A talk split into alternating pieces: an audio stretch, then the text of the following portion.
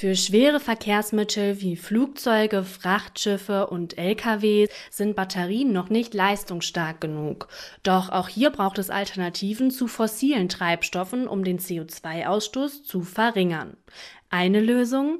Nachhaltige Kraftstoffe aus Bioabfall. Daran wird auch in Karlsruhe geforscht.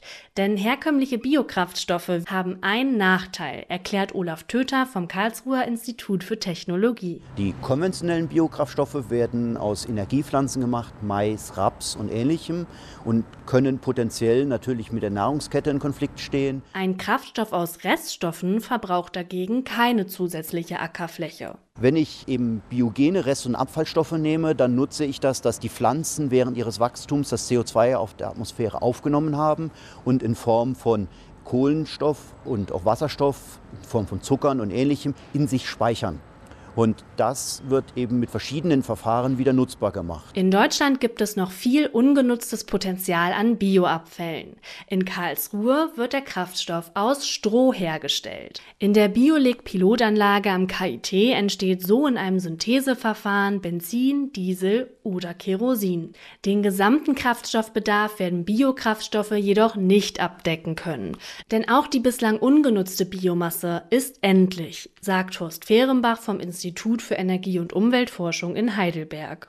Man muss aufpassen bei Stroh, dass es nicht übernutzt wird, weil wir wollen auch, dass die Ackerböden, eben dass die, der Humus in den Ackerböden äh, aufrechterhalten wird, eher vielleicht sogar zunimmt an der Stelle. Das heißt, wir brauchen auch solche organischen Reststoffe auf unseren Böden. Nichtsdestotrotz gibt es einen gewissen Überschuss, den wir da durchaus auch ähm, abfahren können. Es gibt natürlich nicht äh, endlose Mengen an Abfällen. Man muss sich mit dem begnügen, was da ist. Die Technologie aus Karlsruhe zur Herstellung von Treibstoff aus Stroh ist eigentlich marktreif. Doch noch fehlen Anreize für die Industrie, die Kraftstoffe in großen Mengen zu produzieren. Ihre Herstellung ist zu teuer. Politische Maßnahmen wie eine festgeschriebene Quote oder die CO2-Bepreisung könnten die Biokraftstoffe konkurrenzfähiger machen. Und auch die Massenproduktion spielt eine Rolle, erklärt Fehrenbach.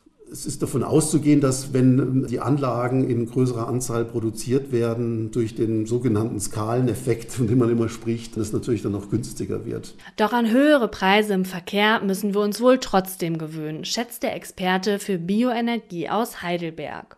Noch ist unklar, wie genau der Kraftstoffmix der Zukunft aussieht.